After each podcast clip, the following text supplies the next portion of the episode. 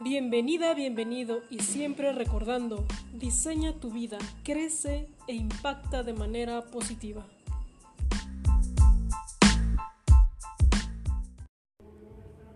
Hola, hola, ¿qué tal? Bienvenidos a este el episodio número 3 de nuestro podcast Crece e impacta de manera positiva. Y bueno, ahorita estoy con un compañero que conocí en la Olinjo Listli. Eh, estuvimos cantando juntos y ahorita está teniendo mucho, mucha trayectoria y mucho éxito. Eh, justamente lo contacté, le dije, ¿sabes qué? Quiero conocer, bueno, quiero, quiero que nos platiques de ti, cuál ha sido tu proceso, porque creo que también como cantantes hemos tenido muchas, muchos desafíos. Y bueno, eh, yo les platico un poquito de él, se llama Ahmed Lébanos, eh, ahorita está viviendo en Toluca, pero ha viajado por, por, todo el mundo, ha estado en Europa, en Costa Rica. Y bueno, recientemente, ahorita en, en la fecha de hoy, 16 de noviembre, hizo Moctezuma, la cual presentó en la plancha del Zócalo y en, Iztapalapa. y en Iztapalapa. Entonces, bueno, ahorita se vienen grandes retos para él, grandes proyectos. Y me gustaría que lo conocieran y nos platicaras. Entonces, Ahmed, ¿quién eres? ¿Cómo llegas a la música? ¿Cuál ha sido tu camino? Bueno, soy aquel muchacho que conociste en una aula de la Lispi, eh, riéndose como ahora, Sí. disfrutando estos, de estos momentos de volvernos a encontrar después de ya un ratito. Eh, bueno, soy un chico que, que nació en el Estado de México, en Toluca, justamente, de, de allá soy, en una, una casa, pues sí, realmente una familia humilde, ¿no? De la cual hubo desde el inicio, yo recuerdo, mucha felicidad, pero ya a partir de los 5 o 6 años, pues momentos muy difíciles, ¿no? En familia, este, tuve la, la, fortuna de tener dos grandes padres, bueno, sobre todo mi madre, que en paz descanse, mi padre todavía sigue con vida, pero que la vida, bueno, los fue atormentando con enfermedades, ¿no? Enfermedades estas de la humanidad que nos pegan a todos, ¿no? Entonces, fueron momentos muy, muy fuertes por ahí de, de la etapa de los eh, 8 o 10 años, a los 14 fue una etapa muy difícil para, para mí, donde pues, realmente tener comida en la mesa era difícil. ¿No? Wow, Y ok. soy una familia, pues, vengo de una familia grande, ¿no? Somos siete hermanos y dos papás, nueve, ¿no? sí, creo que no tenían este, televisión y si tenían televisión creo que no veían caricaturas específicamente, al menos cuando nací yo. Sí, ok. así fue, perdón, pero así fui yo. Y eh, el acercamiento, bueno, a, a- a la música fue a través de uno de mis hermanos, que este, dos de mis hermanos, bueno, se fueron de monjes en, en esta, en este escape de no sentir dolor o, o de no ver eh, cierta pobreza en casa, buscaron como la vía, entre comillas, fácil. Fue, pues vámonos a un seminario, ¿no? Y realmente encontraron que sí había como un afecto espiritual. Mamá nos enseñó a tener un- un- una fuerza espiritual, ¿no? Eh, ella nunca nos sometió a algo, siempre decía tienes que creer en algo y tener la fe de que ese algo siempre te va a ayudar y va a estar para ti para sonreír. Y lo más bello es que eso lo puedas regalar a los demás. O sea, no te lo quedes nada más, compártelo. Qué hermoso. Entonces yo creo que por ahí se les sembró la semilla y se fueron de vagos, ¿no? y uno de mis hermanos, eh, en una de esas escapadas de regreso a casa, porque ya estaba a punto de ordenarse, eh, este, trajo consigo discos de ópera.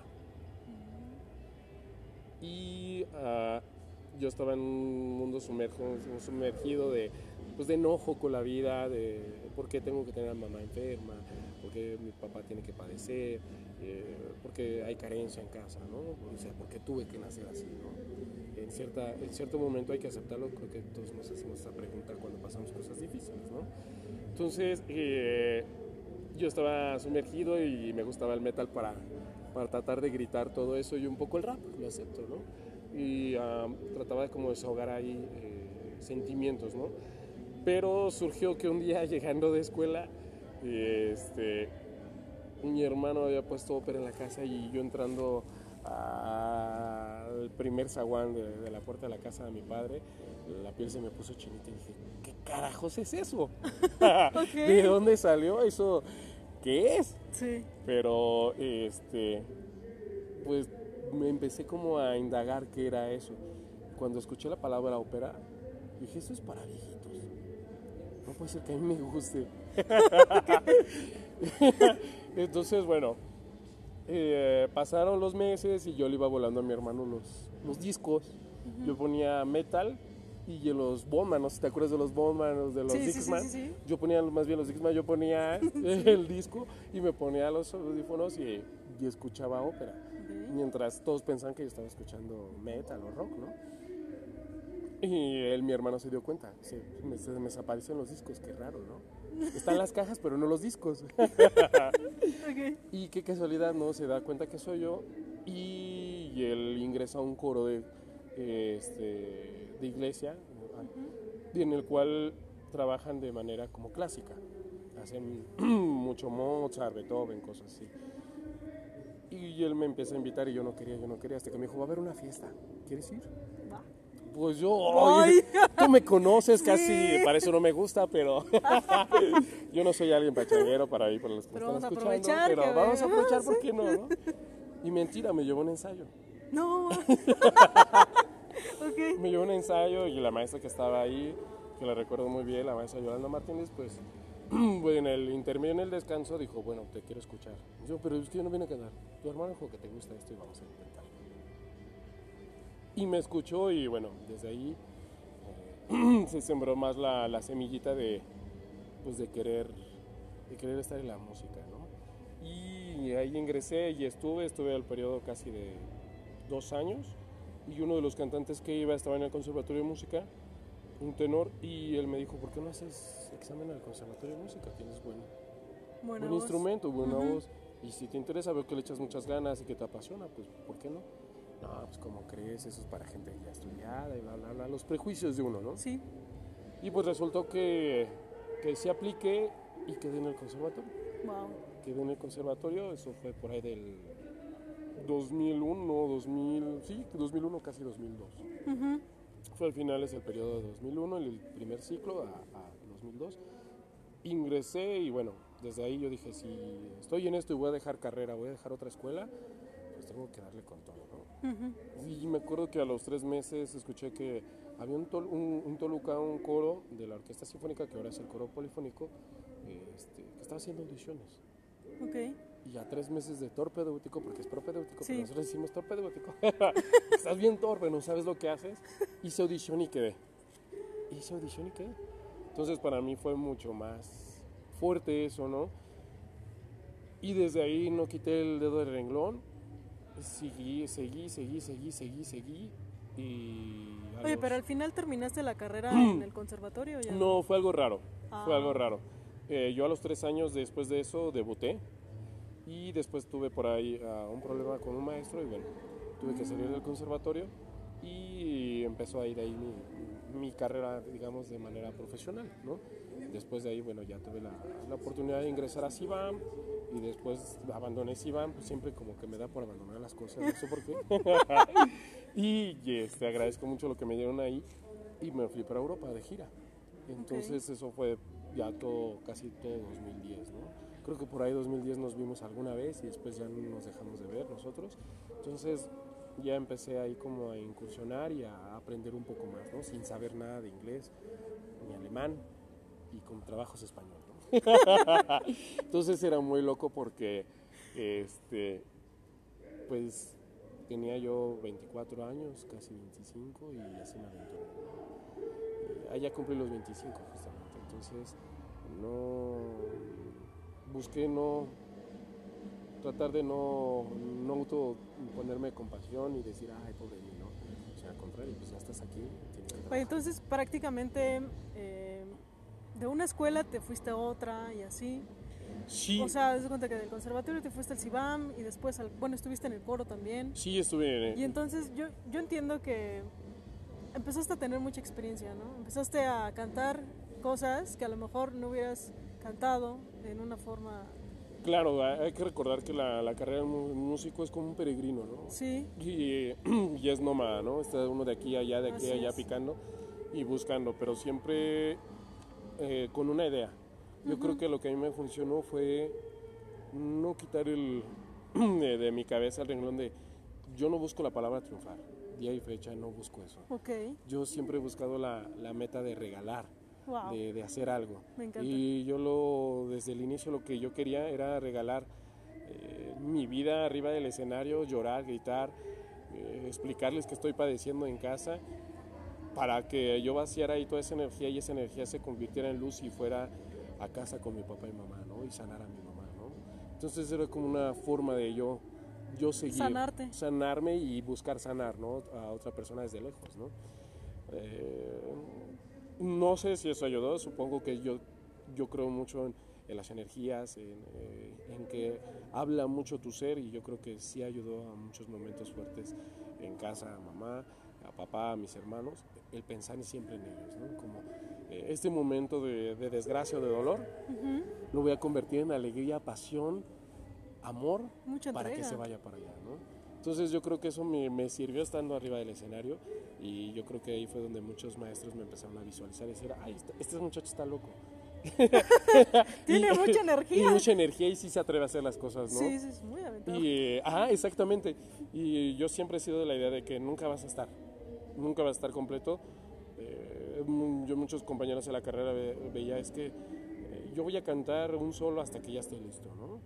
Y yo decía, no, Tienes que, Tienes ya que hacerlo, hacerlo, ya porque nunca vas a estar listo. Exacto. O sea, lo que yo he visto en esta carrera es de que nunca lo vas a estar y que siempre acabas aprendiendo y conforme vas desarrollando tu organismo, tu, tus músculos de la garganta, tu seguridad va cambiando tu instrumento y cada vez va a ser diferente. Entonces no vas a cantar cinco o seis veces de la misma forma. Eso es absurdo. Creo que eso es lo que me encanta de ti y me, me encantó lo que acabas de decir. Nunca vas a estar listo, nunca va, nunca va a llegar el momento adecuado para que tú puedas eh, sí. hacer las cosas, ¿no? Es más como el aventarse, el decir, el decidirte uh -huh. a hacerlo, ¿no? Entonces, para, yo creo ya conecté mucho de, de, tu historia, ¿no? Porque eso es lo que te ha llevado. Eh, esa locura me ha llevado. Ah, esa locura te ha llevado. sí, Ahmed. Entonces es como esa misma entrega se refleja, ¿no? Y, y, y lo ven los directores. Lo claro, ve... los compañeros. Claro. Y eh, hay energías que se comparten, tú sabes muy bien, arriba del escenario. Mientras sí estás es. haciendo música, la música tiene una, una, belleza, una elegancia de vibrar y hacer que la gente vibre a la misma frecuencia, ¿no? Uh -huh. Entonces empiezas a involucrarte con esa energía y, y, cambiar tu energía. Entonces, hay veces que hay gente que trae energía muy pesada porque pasaron algo difícil en casa eh, o están pasando por algún momento difícil. Yo creo que como seres de esta tierra que podemos portar luz es cambiar esa energía. Tenemos el don de poder cambiar esa energía y regalarle un momento de sonrisa, de, de, pasión. Y a mí siempre me han dicho, es que nunca lloras. Y sí me cuesta llorar, pero yo lloro con sonrisas. Esto está muy fumado, parece que saqué de la película Joker, pero, pero no, eh, realmente he, sido así. Yo siempre he sido así. He buscado de, de, a través de una sonrisa, de buscar un momento alegre, romper con, con, con seriedad o algún momento difícil o, o incómodo, ¿no? Este, mismo ahora acabo de, de, cantar de así de trancazo, sin saber qué me prepara y pues la sonrisa dices, bueno, me fue, ni modo, vamos. Claro. No, no, entendí, sigue la vida, ¿no? Entonces, así, así, debe, así sigue la, la, vida. Hoy, hoy, hoy estás bien, mañana no sabes. Entonces, pase lo que pase, tienes que aceptarlo y buscarle la mejor cara. Yo eh, he estado cerca de personas con cáncer, entre ellos mi madre, una sobrina que falleció, y por ahí dentro de mi trayectoria yo busqué uh, para mi servicio social eh, cantar para niños con cáncer o con SIDA. Entonces, para mí fue muy importante regalarles un momento de sonrisa. Wow. Y yo hasta la fecha he dicho, yo no estoy arriba de un escenario para decir, wow, Ahmed viene con todo y va, va a triunfar y va a ser el más grande y todos lo van a adorar y lo van a amar. Uh -huh. Yo siempre he subido al escenario y con la idea de, espero que lo que haga hoy les deje algo a las personas. Espero que lo que haga hoy en el escenario llegue a algún niño, a un joven y lo involucre como a mí me involucró y encuentre una salida de poder reír, de poder disfrutar, de poder crear. Y ah, de que la gente vea que la- el arte te puede salvar. Oh. Eso es justamente lo que yo, yo, yo quiero regalar. ¿no? Qué importantísimo, Ahmed. Creo que por eso conectamos, por eso creo que eh, ya tenía años, años que no te veía, pero dije, a ver, este tiene algo, tiene algo, quiero conocerlo, quiero saber qué ha pasado contigo, Claro. quiero saber qué mentalidad traes y wow, impresionante. Me encanta, me encanta porque justo estamos en la misma sintonía Claro. Y estamos aquí para eso, para poder impactar, para poder inspirar y con el arte, con tu música, seguro, seguro has... Pues yo creo que todo, todo el arte, todo el medio, Sí. todo trabajo, mientras haga con pasión, impacta y cambia, ¿no? Y yo siempre he sido de la idea, me han invitado a dar cursos, he ido a, a- a zonas donde no hay maestros o donde hay pocos recursos y he visto tanto talento que a mí me emociona y a veces quiero llorar y digo, quisiera tener el dinero del mundo para, para Ayudarlos. crear, ayudar, a- ayudarlos a progresar, que estudien, ¿no? me ha tocado muchachos que, que pues por arte de la vida, desde, pues, vivir en una comunidad, este, digamos, eh, baja en cierta forma, pues a los 14, 15, 17 ya a lo mejor ya son papás, ¿no? Involucrarlos en el medio del arte y, y obligarlos de cierta forma, de una manera moral, que ellos son el reflejo del día de mañana para sus hijos, entonces tienen que enfrentar y ver qué muchachos así han terminado la escuela y se han metido a la música o han cambiado de, de carrera, para mí ha sido grande, ¿no? Es como convertirte en papá sin ser un papá, ¿no? Sí, es convertirte en un, un amigo que, que sabe dar un consejo en última hora, ¿no? Y yo creo que eso es lo, lo importante y yo creo que todos lo, lo tenemos y lo podemos hacer, siempre y cuando cambiemos nuestra frecuencia, ¿no? claro, Y nuestra frecuencia es no... Nos acostumbramos al dolor, sí, nos acostumbramos al dolor y al, a que la mayoría nos mire con, con ternura y compasión y decir, ay, pobrecito, pero es mejor... como el papel de víctima, Exactamente, es más fácil. ¿no? Sí, Y yo creo que el papel de héroe no existe. Yo, yo digo que no. Más bien, toma el papel de abrazar, de, de- de- de llevar, de, formar. ¿no? Y yo creo que eso es lo que a mí me ha, me ha ayudado a mantenerme eh, en esta carrera que tú- como tú lo sabes llega a ser muy solitaria. sí, Llega a ser muy solitaria porque viajas, estás solo o estás arriba del escenario y te encuentras solo, estás padeciendo una enfermedad y estás solo. ¿no? Entonces sí se puede convertir en algo difícil, pero muy hermosa. Difícil en el sentido de que te tienes que encontrar que vas a estar solo, ok, pero hermoso porque es una oportunidad para conocerte y comulgar contigo mismo y decir quién soy, qué es lo que quiero de mí y a dónde quiero llegar y cómo quiero morir. Entonces, yo quiero morir feliz. a lo mejor no me toca, me toca un accidente, pero yo quiero que los, dicen por ahí, todo lo que creas en la vida es para tres segundos de tu último minutos de vida, ¿no? Son para tres minutos, para tres horas, para, para lo que sea, ¿no? De tu vida. Y yo creo que si en algún momento voy a tener que entregar los tenis, como se decía, colgar los Sí, tenis. colgar los tenis, justamente. Pues yo lo quiero hacer de la, de la manera más, más feliz, estar tranquilo conmigo mismo. ¿no? Y, y- decir, a, a través de lo que sé hacer, puedo regalar algo a alguien. ¿no? Me encanta. Yo creo que me gustaría muchísimo que este mensaje que tú tienes, muchos cantantes lo escucharan, ¿no? Porque a veces yo estando igual en el medio, llega a haber mucho ego, ¿no? Uh, sí. O sea, es muy fuerte el tema de, del yo-yo, Ujú. ¿no? Pero esta parte de voy a dar un servicio, voy a dar lo mejor porque quiero, este, no sé, cambiar paradigmas de, de- de personas, ¿no? Por ejemplo, eh, cambiar la idea de que la ópera no es para viejitos, ¿no? Exactamente. Entonces, como, como ese tipo de cosas. Claro. Y sí, creo que me parece súper importante que, que con el trabajo que estás haciendo puedas poder involucrar a más, más cantantes, ¿no? O sea, estaría súper bueno. Sí, e- eso es, yo creo que sería lo, lo óptimo y lo más, lo más bello. Hay que recordar que como arte también es un poco de celo profesional, decir, bueno, alguien va a hacer lo mismo que yo, guau, ¿por qué no? Pero no más uno, son como 500 los que están atrás de diferentes partes del mundo, ¿no? Y yo creo que mm, para romper esos egos y romper ese es a- aprender a valorarse.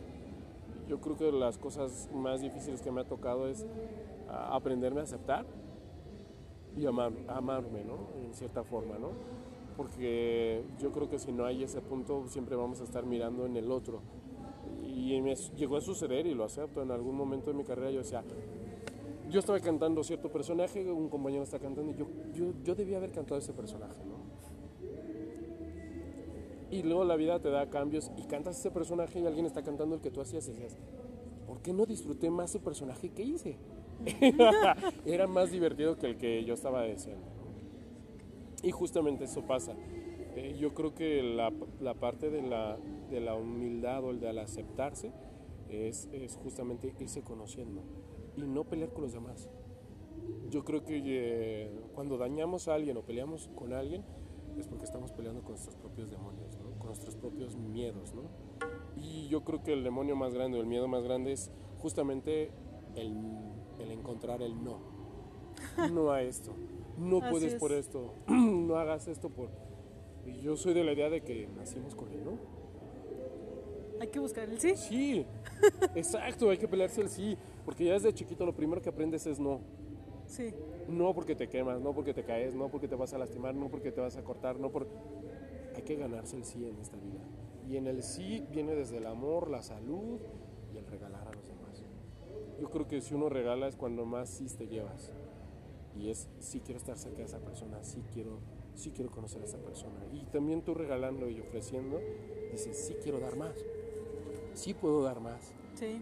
Y yo creo que eso es lo que siempre he querido eh, de estar arriba de un escenario, que me da la oportunidad de regalar. Porque ahorita que tocaste el tema de, de que tenemos el no ya como establecido, de repente son tantos no que tú te la crees y dices, no, es que no puedo. No, Claro. Es que no, no creo que pueda, no creo que alcance el nivel que pide el papel, no creo que tenga la oportunidad de ir a este concurso y ganarlo. No, desde ahí ya te estás tú limitando cuando tienes que buscar tu propio sí. Exactamente, exactamente. Yo creo que pasa mucho y hay muchos colegas, am, hay mucha gente en general que eh, involuntariamente se enamora de Sí, sí, sí, sí. sí. y está pensando en el no antes del sí. Y yo soy de la idea de enamórate de un sí. Y cuando lo obtengas, lucha por otro sí. Que ese sí no te llene y ya te estabilices y digas, ya, me dijeron sí, ya, vámonos. No, Ya. no, no. De ese sigue, sigue otro. Sí, porque entras a una zona de confort. Exactamente, ¿no? ¿no? Ya no creces, pero hay cosas más adelante. Exactamente. Y mm, digo, a mí me ha pasado mucho en, en la trayectoria que, que me llegó por dos maestros con, con cierto nivel, que- que digo, en cierto nivel nacional e internacional, el otro internacional, me llegan a decir, no sirves para el canto. Ok, O sea, ni para el mariachi sirves, Ana. te Así literalmente me dijeron. Muy bien, ok. Y dice, "Eh, ya estás grande, búscate un- una caja de boleros y vete a bolear zapatos a los portales o, o vete a una fábrica y trabaja porque no la vas a hacer. Y yo creo que fueron las mejores palabras que me pudieron haber dicho. Te retaron. Y no, antes de retar, el primero me enojé, lo acepto. Claro, sí, sí, sí. Me sentí humillado y después dije, a lo mejor tiene razón. Ok. ¿Por qué no hay que aceptar que, que uno entra como en este juego psicológico de decir, china, a lo mejor tienen razón y me estoy equivocando? Pero yo creo que fue más mi grande mi terquedad de decir, no, espérame. ok, eso piensa. Le tengo que demostrar que sí. Claro, Me tengo que ganar su sí. así es. Y fue al cabo del tiempo que después me tocó hacer una ópera y me topé a una de esas personas primero y no se la podía creer que yo estaba haciendo el papel principal y él estaba haciendo un secundario, con toda la trayectoria que estaba haciendo.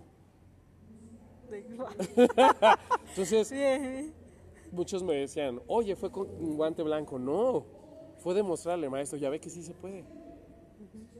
Nunca tachen a alguien, nunca le cierren las puertas a alguien, mejor involúcrenlo. Dicen por ahí, maestros, luego te das cuenta de que hay alumnos que no tienen talento y que están perdiendo el tiempo. Es falso. Yo he visto muchos, muchas personas muchos jóvenes con mucho talento en diferentes cosas que no hacen nada. porque justamente tienen tanto talento que no saben hacer con él y se confían de eso y no estudian, no hacen nada. Y me ha tocado ver gente que no tiene talento y ha trabajado más y ha hecho más cosas. Eso es lo más increíble. Entonces, el talento de ser un, un maestro en paz descanse. Para, para tener éxito en la vida y disfrutarla, se necesita 99% de trabajo y 1% de, de talento. Sí, muy de acuerdo, totalmente ¿No? de acuerdo. Sí. Entonces, es, es justamente eso. Entonces, yo, yo invito a todos que antes de que le digan a un compañero, no tienes aptitudes para cantar, involúcrenlo. Antes de que eso, ayúdenlo. Y ayúdense ustedes mismos, no tengan el ego de decir yo sí canto y él no, ¿y por qué? No, al contrario, involúcrate como él se involucra, estudia las horas que él estudia. Y, y ten esa pasión por lo que estás haciendo. Así es. Y, hablo en, en general, en cualquier trabajo. Si como abogado no tienes pasión, nunca vas a poder defender a alguien correctamente. Y te vas a ir por la vía más fácil, que es a través de la tajada o de ver cómo lo arreglamos, ¿no? A que si te vas con la pasión, lo haces por el lado más correcto. Buscas la forma. Y la vida te va a poner las cosas para que no seas corrupto. Claro. Eso es lo más hermoso, que cuando Sí. uno hace las cosas con, con fe, con cariño, sí te va a poner trabas muy grandes, muy grandes, muy cañonas, porque todos los vamos a sufrir. Pero te demuestra el camino correcto y te enseña cómo brincar esas trabas y te da la respuesta. Y por ejemplo, hablando de esas trabas, de esos desafíos, ¿cuál tú crees que haya sido el tu más grande desafío? Tu- o sea, porque yo, yo ahorita veo a Med que, que ya está cantando en, en el Zócalo, que tiene grandes... Este, No, ya, ya, no, ese ese, ese era otro personaje. Ah, ese No, era pero, otra persona. pero ¿cómo, ¿cómo es que has llegado hasta ahí? ¿Cuál ha sido el, tu reto más, más grande? Bueno, yo creo que mm, eh, mi reto más grande es qui- quitarme el miedo, tratar de quitarme el miedo, ¿no? Que ese nunca va a desaparecer. Y decía mi primer maestro en paz descanse, David Portilla, eh, cuando el miedo te desaparezca o, y el nervio, pues ya deja la carrera, ya no la vas a disfrutar, ¿no? Pero siempre hay que luchar con ella para que no, para que no te ponga un obstáculo, ¿no? Arriba del escenario. Pero dentro, yo creo que los retos más grandes, yo creo que acaba de pasar uno de los retos más grandes, que justamente fue Motekuxoma II. Eh, esta ópera que habla sobre una, la historia real de México, una historia que se olvidó, una historia que como malinchistas tomamos por la parte del ganador. Hay que recordar que la historia siempre la cuenta el que gana. Y nunca nos ponemos a ver de los oprimidos cómo fue su historia. Y es más fácil juzgarlos por su culpa, perdimos. Y no, hay, hay algo detrás de toda esa historia que conllevó a eso.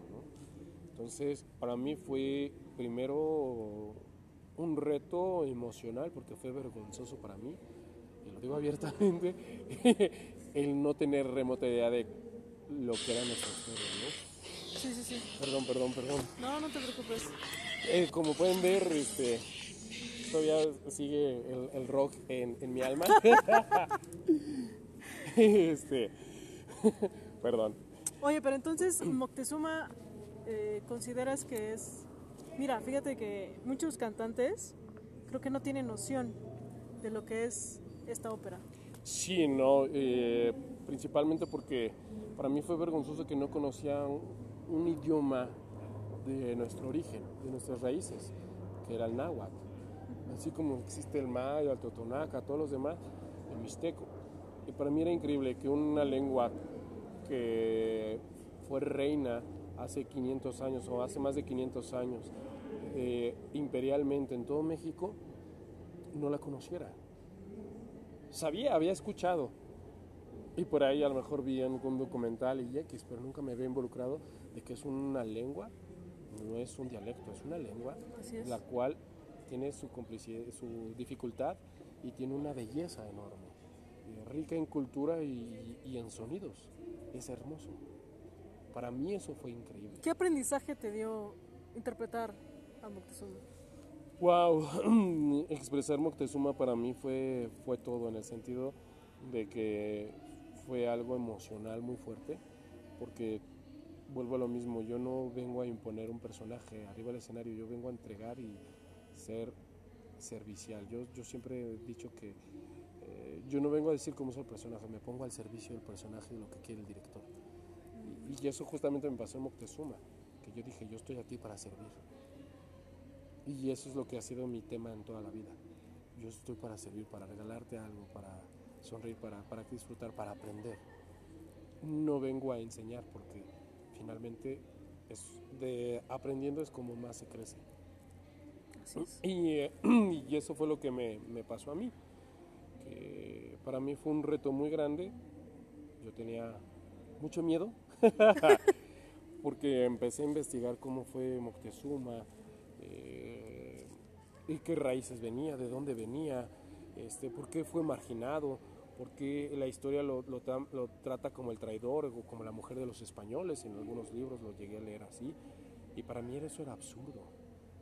¿Cómo podemos derrocar a alguien que estuvo bajo el imperio y tuvo tanto poder en todo Centroamérica, por así decirlo? Porque pues su poder llegó hasta Perú casi, ¿no? Entonces Honduras, todo eso, el imperio mexica era muy grande. Eh, y como una dinastía, porque no eran muchos, tenía tanto poder, ¿no? Y de dónde venían. Pero para mí fue increíble encontrarme que Moctezuma tenía un reflejo mío. Era un hombre que le gustaba mucho las energías. Era un hombre que, que se guiaba mucho por la astrología, era muy cercano a lo espiritual. Sí. Y yo empecé a conectar ahí. Dije, ah, pues yo también me gusta la espiritualidad, me gusta la energía. A ver, vamos a ver más.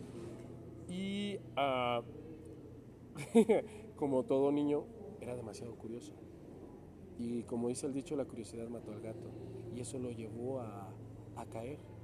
Porque él, a pesar de que hizo regalos a Cortés para que no matara más, no por miedo, sino porque él quería que llegara hacia él y conocerlo. Y quería saber qué era lo que tramaba y qué era lo que quería. Y uh, fue, fue un hombre bastante, bastante inteligente que generó un cultivo que ahora nosotros conocemos y que, que es a base de agua, ¿no? Porque recuerdo que la Ciudad de México era agua, era un lago. ¿Y cómo cultivó ahí? Él llevó los inicios de un cultivo diferente, acuático. Entonces, en, eh, la forma de abastecer de agua a la Ciudad de México que él tenía los canales eran totalmente limpios. Todavía nosotros podemos andar por un pedazo de la avenida eh, Chapultepec y vamos a encontrar que hay un pedazo de acueducto de piedra.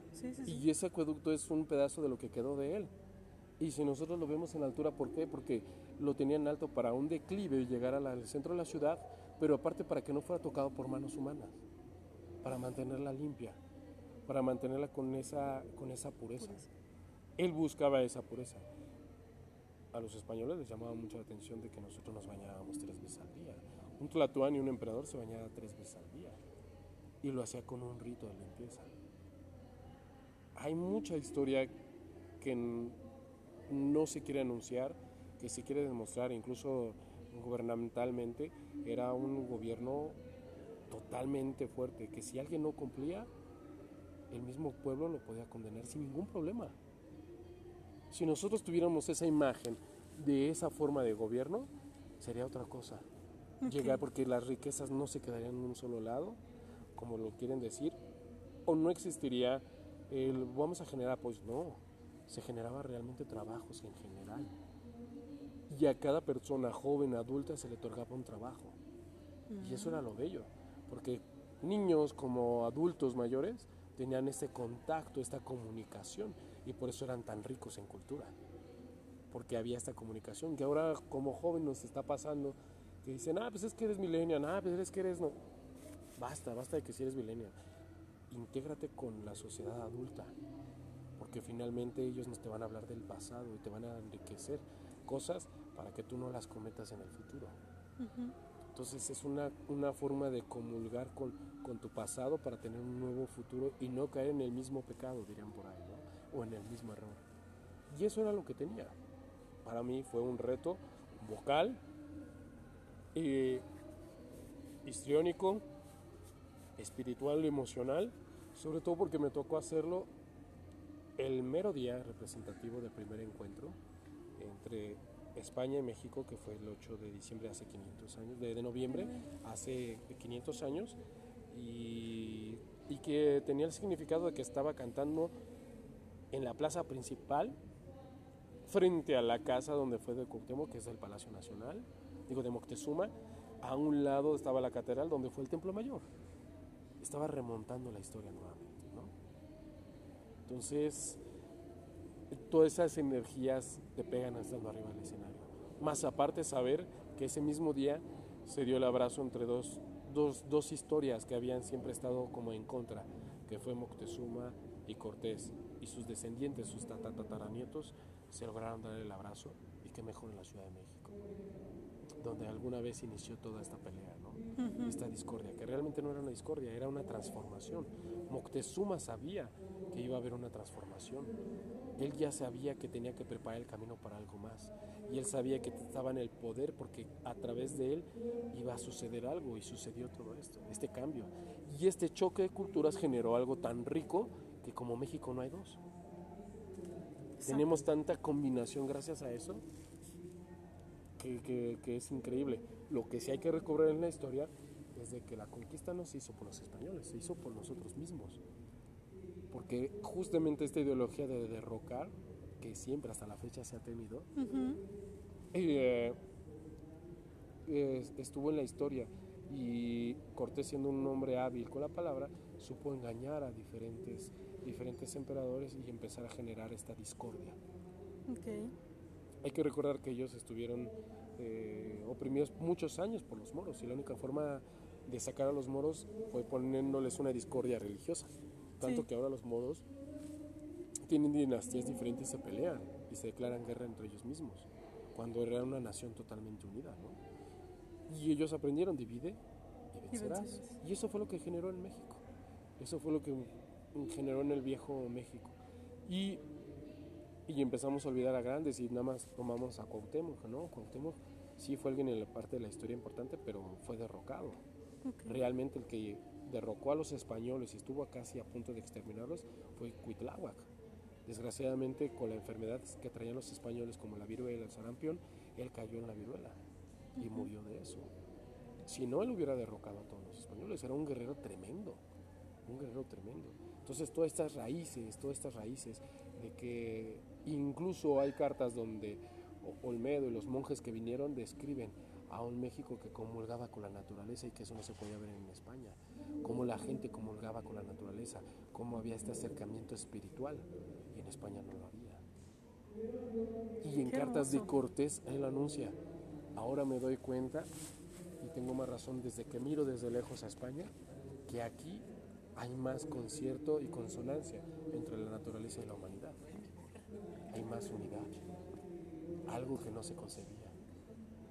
Eso teníamos. Y yo creo que es el momento para, para regresar y hacer ruido eso, porque justamente nos estamos acabando las zonas verdes. Tenemos que comulgar con la naturaleza, tenemos que recoger al perrito que vemos ahí lastimado, tenemos que dar el espacio para que pueda habitar un ave, entonces no tires ese árbol. Qué, importante mensaje porque creo que interpretar a, Moctezuma te abrió los ojos como a toda la, cultura que había antes, ¿no? Y, y como toda, ¿cómo llamarlo? Como todo el... Eh, sí, toda la cultura te ha dejado un legado, pero se ha perdido, ¿no? Sí, para mí fue increíble porque gracias a Moctezuma yo creo que pude decirle el último dios a mi madre, que algo que no podía haber hecho. Y fue en, el transcurso de la misma ópera. Me, dejó un golpe emocional muy grande, eh, personal, de crecimiento y de, decir, eh, has cantado aquí, has viajado por, por estas partes del mundo y no conoces tu historia. No conoces realmente qué es lo que pasó, no conoces las bases de dónde viene tu idioma. Entonces, eh, para mí eso fue triste que, que, de repente conocía más de otros países y no conocía del mío. Sí, sí, sí, sí. Qué importantísimo. La verdad es que me encanta esta parte de que a lo mejor mm, estás interpretando, estás eh, buscando, pero tú te adentras más, ¿no? O sea, tú te metiste así, dijiste, bueno, a ver, o sea, no solo lo voy a hacer entre líneas, sino te gusta llegar más. Sí, tuve que tomar clases de náhuatl eh, busqué con lo del mismo compositor, eh, que es Samuel Maines. Champion, y eh, con uno de los cantantes que estaba encargado de, de apoyarnos, que es Rogelio Marín, y mi maestro, que es este, Sergio Ríos, con ellos pude apoyarme para conocer un poco más de la historia y más aparte los libros que yo tuve que aventarme, buscar cosas en internet, cosas que no había, descifrar códigos, mm. que eso es lo más hermoso de esto que me acercó esto a los códigos, códigos que a lo mejor no toda la persona puede acercarse. O no tiene el deseo, dice, ah, es una figura, y ni siquiera tiene la concepción de qué puede significar esa cultura, qué significó o por qué era tan importante ¿no? para, para ellos, por qué era tan representativo. ¿no? Era como un libro, las paredes eran un libro. Entonces esos códigos, hay que recordar que el náhuatl es pictográfico, es a través de figuras. no, no era algo sobre escrito, ¿no? No llegó a eso. Entonces, estaba en ese proceso, pero no llegó. Vino la conquista y bueno, cayó todo eso. Entonces, sumergirse en la historia, sumergirse en esto, yo creo que nos abre. Yo creo que eso se lo recomiendo a todos los que se dedican al teatro, a la ópera, a la, danza incluso, o eh, a la comedia musical, involúcrense en el personaje. ¿Qué era el personaje antes de llegar a, concebirse como ópera? ¿Qué, qué, qué, historia trató de comunicar y qué mensaje trató de dar? Claro. Y Moctezuma, el último mensaje que trató de dar hasta el último fue amor, fue piedad. Sus últimas palabras y las últimas que reconcilian y encontraron y se encuentran en esta ópera es que él quisiera haber regalado más amor que dolor. Incluso en su muerte, ah, en esta ópera bellísima dice, Tlaloc, agua, límpiame, límpiame de, todo mal que haya hecho, que haya generado y llévame a este camino de flores. En ese camino de flores para poder trascender a Tlaloc, ¿no? Trascender al paraíso, ¿no? que recordar, que recordar que para ellos no había como un paraíso totalmente, un cielo. Era, era eh, mi clan, que era el inframundo, y Tlalocan, donde iban a descansar los muertos y que es semejante a un paraíso. ¿no? que yo lo asemejo mucho por la forma que dicen ahí estaremos alegres y, tomando fiesta con los dioses, se me refleja mucho, por ejemplo, al Valhalla para los vikingos, ¿no?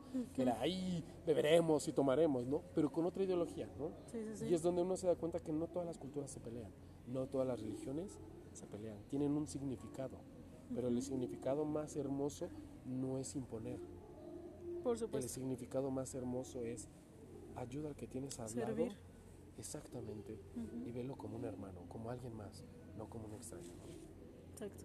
Oye, y por ejemplo, en tus, tus mentores, ¿quién, ¿quién te inspira? ¿Quién te, ¿A quién uh. miras y dices, bueno, porque este, yo creo que hay muchos, es una pregunta muy buena, muy difícil, nunca he tenido como a alguien en mente, en fijo siempre. siempre visualizo en todos, visualizo en compañeros, visualizo en jóvenes que incluso van iniciando y voy en la calle y veo el comportamiento de alguien y digo, wow, eso a mí me sirve. Genial. Cuando tenga un personaje, esta es la forma correcta, ¿no? O no tengo, digamos, como un altar para alguien. Solamente agradezco enormemente a mi primer maestro, yo creo que fue el que me dio las bases para, para el canto, pero independiente del canto, me dio las bases y me dijo, nunca dejes de amar lo que haces, lo que hagas. Y si das una clase, da la compasión, igual como si estuvieras cantando al del escenario, porque depende de ti si alguien más se enamore de este y se involucre o cambie su forma de vida incluso. Entonces, yo, yo creo que sería él mi mamá, que me demostró 16 años con cáncer, 16 años con fuerza, le daban primero 6 meses, luego le daban un año y se aventó 16, ¿no? Y, y, siempre estuvo con una sonrisa hasta los momentos más dolorosos, ¿no? Y bueno, mi papá, que estuvo, quiera o no, con sus altas y bajas, estuvo al pie de cañón, ¿no? Con todos. Yo creo que si lo visualizamos, nuestro papá se convierte en nuestros héroes, para mí han sido eternamente mis héroes, ¿no? De alguna u otra forma. Entonces, dicen por ahí, también se pudieron haber convertido tus peores enemigos, sí, pero yo los visualicé como, como algo más y lo que hayan hecho mal lo perdono y lo dejo. Yo creo que eso es lo mejor que podemos hacer, ¿no? Y encontrar lo bueno, lo bueno porque por algo yo decidí nacer en esa familia, por algo yo decidí Así es. salir de ellos, ¿no? y en temporada de caricaturas. Pero lo curioso es que a veces como jóvenes decimos, yo no busqué nacer aquí, yo no deseé estar en esta vida y pasar por esto, no, al contrario. Todos, todos elegimos y por eso estamos aquí, ¿no? Exacto. Elegimos correcto. y tenemos que pasar ese suplicio para aprender algo. Y si no aprendiste, a lo mejor vas a tener otra vida para poderlo recuperar o en el proceso vas a, a- a obtener algo y vas a ayudar a reflexionar a alguien que puede caer en eso, ¿no? Entonces yo para mí ha sido muy, muy importante eso y no tengo como alguien. Súper. Yo, yo creo en, en todos. Me encanta. Incluso, incluso eh, por ahí hice un, un estudio apoyando a, a una hermana que estudia psicología, se acaba de titular, y que era eh, sobre los grados de la maldad de la, de la humanidad, ¿no? Ok. Que son 23 grados, ¿no? 23 grados, ¿no? Realmente. Y me di cuenta que no eran tan explorados, que no los buscaban tanto, ¿no? Y empecé a investigar y digo, wow, y los vemos tan reflejados día a día con los asesinatos, con esto y con esto, y nadie se pone a pensar que lo que originó eso fue un problema, a lo mejor familiar, fue un problema desde antes, ¿no? Porque nos hemos olvidado de esta parte humana y nos vam- volvemos parte eh, matemática. El que el libro dice que así tiene que ser y no, eso es falso. Incluso en el canto no puede ser así. Sí, eh, te etiquetan, ¿no? Te etiquetas y, y ya, ¿no? No ves como un trasfondo. Exactamente. Y justamente la, la- la música tiene esta, esta virtud, ¿no? De, de poder generar eso. Entonces, eh, no hay etiquetas, la música no la puedes etiquetar, la música no la puedes frenar, la puedes meter en un cubo y decir así va. No puedes hacer Así es. eso. La vida misma no puedes hacer eso. No la puedes atar porque va a llegar un momento que va a explotar. Y, y no puedes calificar o tratar de sanar a las mismas personas con el mismo procedimiento que todos. ¿no? Y yo creo que dentro de todo eso es ir aprendiendo, ir aprendiendo. Y por eso es que yo digo, aprendo de todos. Y para mí todos son importantes, ¿no? Hasta un niño chiquito. Sí, Y dije, wow, me ¿Cuánta perdí. energía? Sí, cuánta energía. Yo me estoy perdiendo de esto. O sea, yo veía a mi sobrino y digo, se pasó literalmente media hora viendo un globo como algo majestuoso cuando tenía alrededor de dos años. sí. Y no lo quería tocar. Y no le daba miedo. Yo pensé, yo se lo acercaba a ver si le daba miedo. No, él estaba impactado. ¿Qué es eso que flota? ¿Cómo flota? Y así debemos actuar, ¿no? Y así es. Y yo dije, ¿en qué momento me perdí y lo volví en algo tan común? Claro. algo que Sí, ya sí, no me sí. maravilla. Como una hormiga que está pasando ya me incomoda y la piso. ¿Por qué no me maravilla que decir, wow, a ver, le voy a poner una galleta? Porque así son mis sobrinos, porque así son los niños, le ponen algo más grande y en cada momento más grande y luego le ponen una piedrita Un para un obstáculo. y ven que la pasa y Sí. así es la vida. Así es. Y Oye, hay que crecer de todos ellos, ¿no? me encanta, me encanta tu forma de pensar. Es increíble que, que hayamos conectado en eso. Co- Coincido muchísimo, de verdad, con, con tu forma de ver el mundo, eh, toda la parte espiritual también.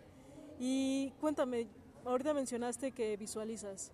¿Cómo te visualizas de aquí a cinco años? Wow. Otra pregunta difícil. Pero yo creo que no, nunca me he visualizado. Nunca he dicho, yo el de mañana quiero estar o O quiero sea, ser. estás en el ahora.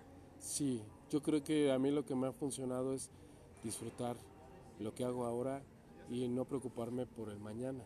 Y al contrario, corregir lo que pasó en el pasado sin voltearlo a ver más. Simplemente me equivoqué y pasó, ni modo, lo tengo que corregir. Y trato de no preocuparme. Si hay sueños que digo, mañana me quiero ver con una familia, me quiero ver con una esposa, me quiero ver con algo. Y después digo, estas son cosas que a lo mejor hasta son triviales o son tradicionales o que tenemos designado. No te preocupes, ya llegará. Muy bien. Me encanta. ¿Entiendes? No sabemos el O día de no mañana. te, no te fuerzas, no te frustras. No, no, Y, o sea, simplemente lo tienes como una idea, ¿no? una idea. Y a lo mejor es algo que una idea que a lo mejor ni siquiera era mía y me la metieron, ¿no? Porque Claro, es una también. tradición. Las Porque creencias, ¿no? Las creencias, ¿no? Pues tú te tienes que casar con alguien y tiene que ser así, tienes Sí. que tener... No, es falso, ¿no? Así es. Es falso. Y más ahora donde se, se- se- se ha abierto mucho eh, la parte social, se da cuenta que no, no es así. No tiene que ser así. Pero yo creo que lo más bello no, no es visualizarse mañana dónde quiero estar. Simplemente una meta. Y mi meta hasta la fecha va a ser generar algo bueno arriba en el escenario que puedan reír, que puedan llorar, que puedan odiarme a lo mejor arriba del escenario, que me puedan amar a lo mejor arriba del escenario. Que logres conmover. Sí, que genere algo, que genere algo en el público y que el público se interese por saber más. Perfecto, me encanta. Oye, ya para terminar, la verdad es que esta entrevista me ha encantado. Digo, eh, ahorita hace poquito me permitiste entrar eh, a un ensayo donde pues vas a cantar, ¿no? Una... Sí, una de- el, el cuarto movimiento de la novena de Beethoven, Exacto. justamente por esto de el- como la paz mundial entre Corea y México por la feria del libro, ¿no? Ok, Que ahora viene eh, invitado Corea, ¿no? Corea. Y la verdad es que, no sé si lo sepas, Ahmed, pero hace mucho, la verdad que, que no asisto a un concierto, ¿no? O sea, creo que dejé mucho de lado el tema artístico que, que venía este, haciendo y de repente entrar, ver a la directora, ver a los cantantes, me vibró, ¿no? ¿Sabes? De nuevo estoy así como que, ah, qué hermoso es esto. O sea, de Sí. verdad es, es una experiencia que nunca voy a olvidar. Todos los amigos que, que conocí, todos los escenarios que pisé, eh, los maestros que tuve y, y bueno, creo que una gran enseñanza que me dejas es el cómo, el cómo lo tomas ligero, ¿sabes?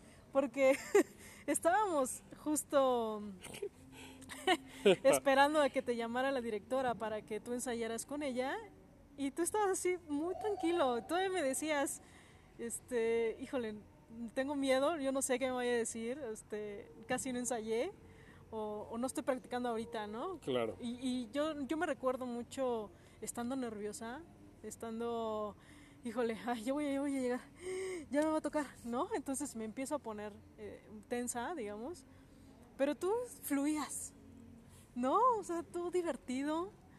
Eh, me encantó que disfrutabas también mucho al coro cuando estaba ensayando y cuando te tocó, lo hiciste. Simplemente te enfocaste, te concentraste, lo hiciste. Te dio yo creo que algunas muy pocas notas de, de revisión, pero eso me llevo, ¿no? El que tú puedas fluir y puedas interpretar, híjole, me encantó tu voz. Me encantó cuando, cuando estuviste y, eh, en el ensayo y te doy las gracias, de verdad, Ahmed, por darme la oportunidad de esa entrevista y de, y de volverte a conocer, ¿no? Porque Sí, ya la sé. verdad es que mm, mientras estuvimos en la carrera, eh, yo creo que interactuamos muy poco. Claro. Estuvimos más enfocados en, en hacer papeles, en, en cantar, Claro. en vernos en ensayos y nada más, sin a lo mejor después tomar un café o lo que Ujú. sea. Y por eso lo digo, e- el, poder volvernos a, a encontrar ha sido maravilloso. De verdad, Gracias. muchas, muchas gracias. Creo que mm, el mensaje que nos dejas a todos, toda este, esta parte del amor, del servicio, quiero que, que se quede, ¿no?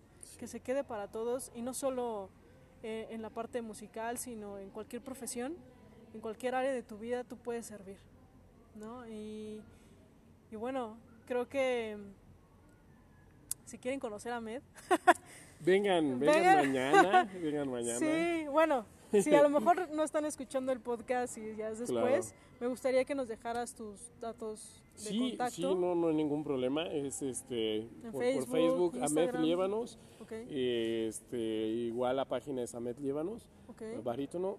En Instagram estoy como iago.liebanos, ok, que es este y latina ago punto liebanos, ¿no? Este, y ahí me pueden mandar la solicitud. A veces si no los agrego porque me da miedo con esto de que Sí. hackean y que no sé qué. Pero mándenme un mensaje, oye, ¿sabes qué? Te escuché, te vi, lo que sea, quiero que seas. Y yo ah, acepto a medio mundo, no tengo ningún problema. Y a veces hoy me, me- me- incluso me criticaron por ahí este, amigos y por ahí una, una pareja me dijo, oye, ¿por qué aceptas todo el mundo sin conocer? Digo, pues porque finalmente me escribió y me dijo, oye, te vi cantando ahí, pero, pero no sabes quién más es y no sabes qué quiera. Pues no, quita nada conocer a alguien más, ¿no? Claro. Y no hay ningún miedo. ¿Qué es lo peor que pueden hacer? Que a lo mejor mandar un mensaje y decir que, que soy de lo peor. Pero bueno, así, pues esa es su opinión. Entonces no me incomoda. al Se te contrario. resbala, de Exactamente, verdad, no, wow, no, no, no, al contrario. Bienvenido y si podemos platicar y podemos entablar una amistad, qué mejor, ¿no?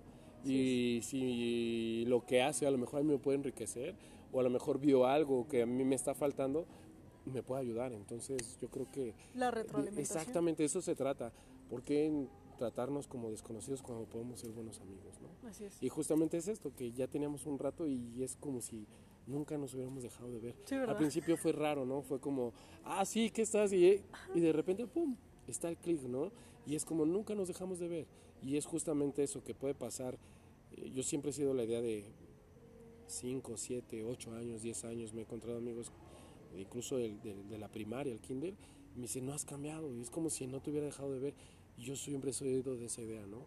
Si no nos podemos ver por la razón, porque las vidas nos llevan por diferentes caminos, el día que nos encontremos hay que vivirlo como si apenas ayer nos hubiéramos dejado de ver, ¿no? Y que ya tuvimos la gana de volvernos a encontrar, ¿no? Yo siempre he sido con esa, esa idea y de la no curiosidad de es un nuevo mundo, ¿no? Para Sí. mí esto que estás haciendo es un nuevo mundo y lo que estás haciendo, saber parte de tu historia, eh, saber también que, que cómo has girado en todo este rollo, eh, cómo fue que dejaste música y luego regresas y estás haciendo otra cosa y, y qué te está llevando a esto, para mí también es retroalimentar, ¿no? Y es decir, Es que es volvernos a conocer. Exactamente. y es como decir, nunca la dejé de ver, pero lo algo muy padre es de que en ella está propagando luz y es algo que yo quiero dejar. ¿no? Perfecto, me encanta. Y ya para terminar, ¿qué, qué mensaje le puedes dar a las personas? ¿Qué, qué quieres transmitirles? Bueno, yo quiero dejar en las personas que, que nunca dejen de tener esa curiosidad como niños, eh, ese espíritu de niños y de conocer, de abrir, de abrir sus puertas de su corazón, de su mente, a todo, a cualquier cultura, a cualquier religión y aprender. Simplemente el aspecto es aprender. Y eso no significa que te vas a quedar ahí, ¿no? Significa que aprendes, te conoces, que se conozcan y que pues entre todos nos ayudemos para cambiar este, este mundo, ¿no? Este mundo que se ha vu- vuelto individual, que al contrario sea una hermandad, ¿no? Perfecto. Muchísimas gracias, Ahmed. Ya lo saben, síganlo en sus redes sociales. Eh, ahí publicas tus eventos, Sí, entonces sí. eh, para estar pendientes de irlo a ver.